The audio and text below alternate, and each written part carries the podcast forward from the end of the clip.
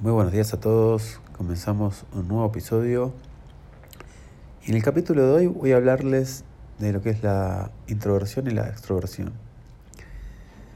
Se ha hablado mucho de, de las personas introvertidas y extrovertidas y qué hay de cierto en todo esto, qué es lo que está pasando en el mundo. Eh, hay un, una charla muy buena de Susan Klein hablando de esto. Ella escribió un libro creo que el libro se llama El poder de los introvertidos, y hace un análisis muy acertado y preciso de, lo que es el, convivir con personas introvertidas y extrovertidas y, y, qué se le puede exigir a cada una para sacar su máximo potencial.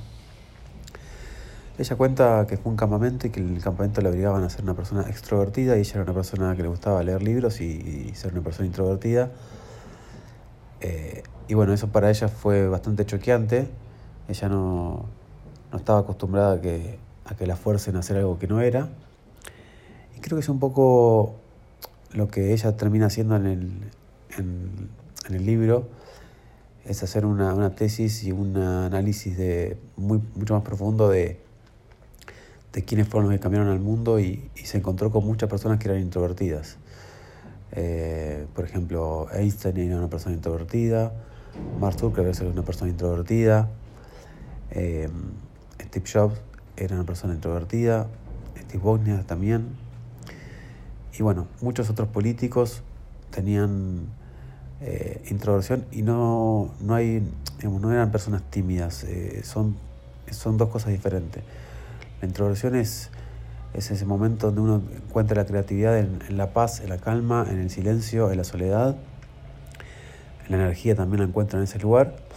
Y las personas extrovertidas necesitan el ruido y estar rodeado de gente y necesitan eh, interactuar. Entonces, las empresas hoy en día están forzando a mucha gente introvertida, sobre todo programadores, que son mayormente introvertidos, a que trabajen en equipo, a que estén todo el tiempo en una situación donde los fuerzan a, a una cosa que los incomoda. Entonces, en vez de sacar lo mejor de ellos, sacan lo peor.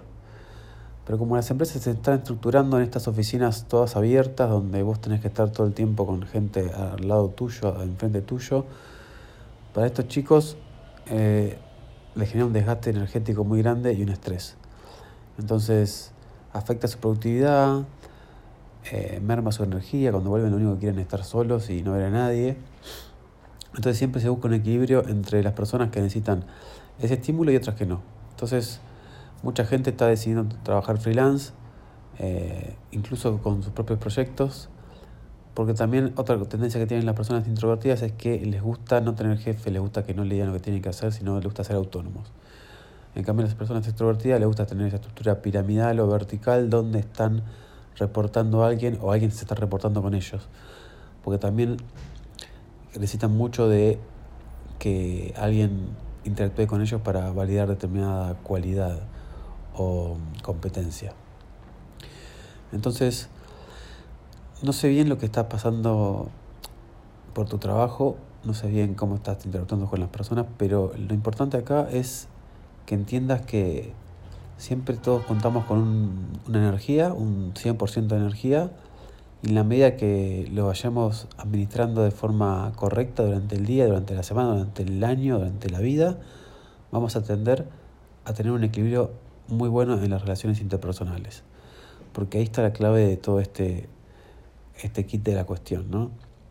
El hecho de que vos puedas estar consumiendo la energía suficiente de forma laboral para que después cuando vuelvas del trabajo o cuando te rodees de gente, en este momento, bueno, con el tema de la pandemia, cuando salgamos de nuestras casas y nos encontremos con gente, lo ideal es que tengas la energía justa para poder interactuar de forma correcta con esas personas y si no con tu familia, si estás viviendo con una pareja o con tus hijos.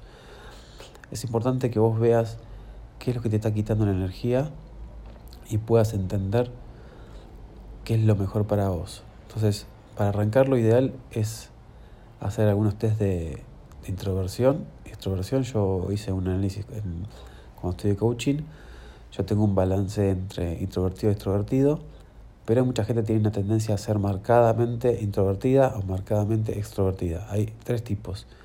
los que son introvertidos, los que son extrovertidos y los que son una combinación de ambos.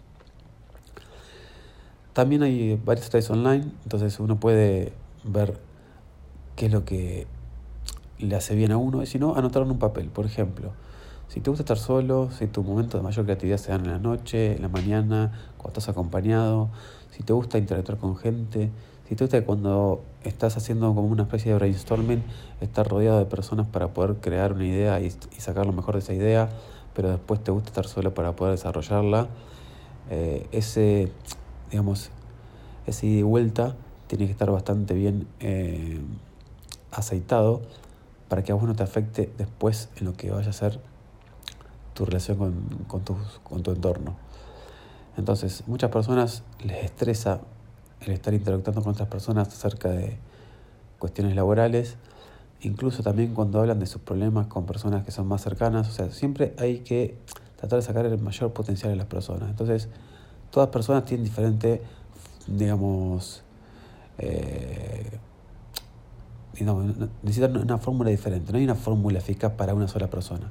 Entonces lo importante es que cada uno pueda, autoconociéndose, anotar en algún lado qué son las cosas que lo hacen salir adelante, qué son las cosas que lo potencian, qué son las cosas que le sacan una alegría, una sonrisa. Y tiene mucho que ver con esto, porque mucha gente no hizo el proceso, no hizo un análisis de uno mismo, entonces es una persona introvertida, va a una empresa, en la empresa la fuerzan a estar todo el tiempo interactuando con equipos y te dicen, porque yo soy una persona mayormente introvertida, a pesar de que tengo un balance, te suelen decir, vos tenés que aprender a trabajar en equipo. Y en realidad muchas veces te toca un equipo que son todos unos mediocres, que son personas que no te aportan nada, y uno es el inteligente ahí y realmente no congenia con esas personas. Entonces es muy difícil hacerse entender cuando tenés una persona que te está obligando a que vos cambies algo que en realidad no está dentro de lo que vos estás, digamos, no está dentro de tu ser. Y todas las personas somos diferentes, todas las personas tenemos necesidades diferentes y creo que eso es justamente lo que está pasando ahora. Ahora cada uno elige, y fíjense con lo que es la orientación sexual, con los géneros, antes era hombre mujer, hoy en día hay como 6, 7 géneros. Cada, vez más la persona está tendiendo a buscar realmente su, su nicho, su lugar. Entonces esto de forzar a ser una persona, y después también lo inverso, personas que son muy energéticas, necesitan todo el tiempo interactuar, que los mandan y dicen, bueno, tenés que aprender a trabajar solo. ¿Y por qué es así? No, no, no. O sea, cada uno tiene que buscar su lugar donde saque su mejor, eh, su mejor eh, potencial, su, su mayor creatividad. Y muchas veces eso pasa cuando estamos en estas situaciones donde se equilibra poco nuestro, nuestra forma de trabajar y también eh, se, se, digamos, se complementan un montón de otras cosas que uno por ahí no es consciente. Entonces, el trabajo de uno es primero analizar qué es lo que le hace bien. Segundo, empezar a ser digamos, honesto con uno mismo y decir, bueno, a mí me gusta trabajar de a dos, a mí me gusta trabajar con tres personas, me gusta trabajar con gente artistas, otras personas son más estructuradas. Eh, ¿En qué proyecto te estás aventurando? Eh, es importante que uno cuando entra a trabajar en un proyecto, en una sociedad, sepa muy bien lo que quiere. Por ejemplo, tengo un amigo ahora que está haciendo un emprendimiento de, de comida saludable y tiene dos socios y se está llevando bastante bien, pero bueno, eh, está uno de los socios es la persona que, que yo lo conozco, es un chico que está bastante estresado y ahí se genera un choque porque, claro, no hay energía para debatir los problemas del emprendimiento porque cada uno tiene su trabajo particular.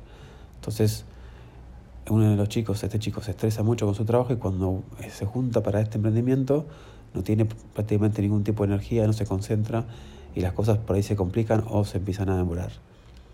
Entonces, eh, es importante que empecemos a ver qué es lo que estamos buscando con lo que estamos haciendo, con quiénes nos estamos rodeando cómo es la forma de trabajo que necesitamos para nosotros, tratemos de potenciar lo bueno que tenemos y no tratar de trabajar lo malo, que eso genera mucho más estrés y no tiene sentido, porque hoy en día una persona con un talento hay que explotarlo al máximo y no tratar de, donde no hay talento, tratar de generar uno. Eh, es mucho más desgastante y genera muchísima más tristeza, digamos, angustia, porque siempre uno se, se compara y se encuentra muy por debajo de los demás. Espero que te haya gustado este podcast y nos vemos la próxima.